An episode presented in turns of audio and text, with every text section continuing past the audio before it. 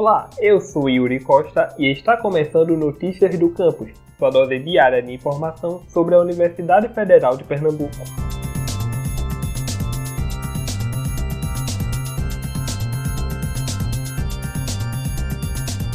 A UFPE inaugurou o Laboratório de Biossegurança Nível 3. O espaço está localizado no Núcleo de Pesquisa em Inovação Terapêutica Sueli Galdino, o NUPIT, no campus Recife. O laboratório será utilizado para o desenvolvimento de estudos com microorganismos causadores de doenças como a Covid-19. A inauguração aconteceu no dia 16 de agosto e você pode conferir um vídeo sobre o laboratório no canal da universidade no YouTube, youtube.com/ufpeoficial.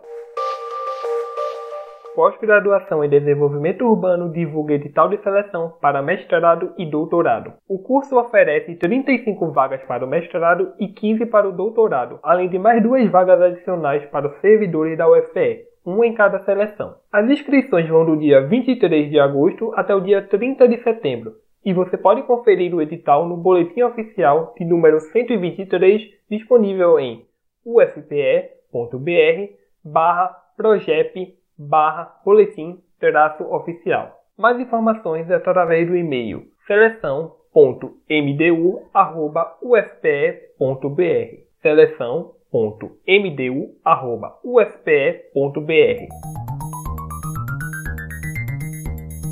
Esse foi o Notícias do Campus de hoje, sua dose diária de informação sobre a Universidade Federal de Pernambuco.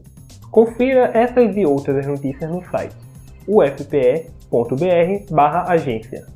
Você também pode acompanhar a gente no Twitter, arroba UFPEOficial, e no Instagram, arroba UFPE.oficial. E não esqueça de seguir o Notícias do Campus no Facebook e Spotify.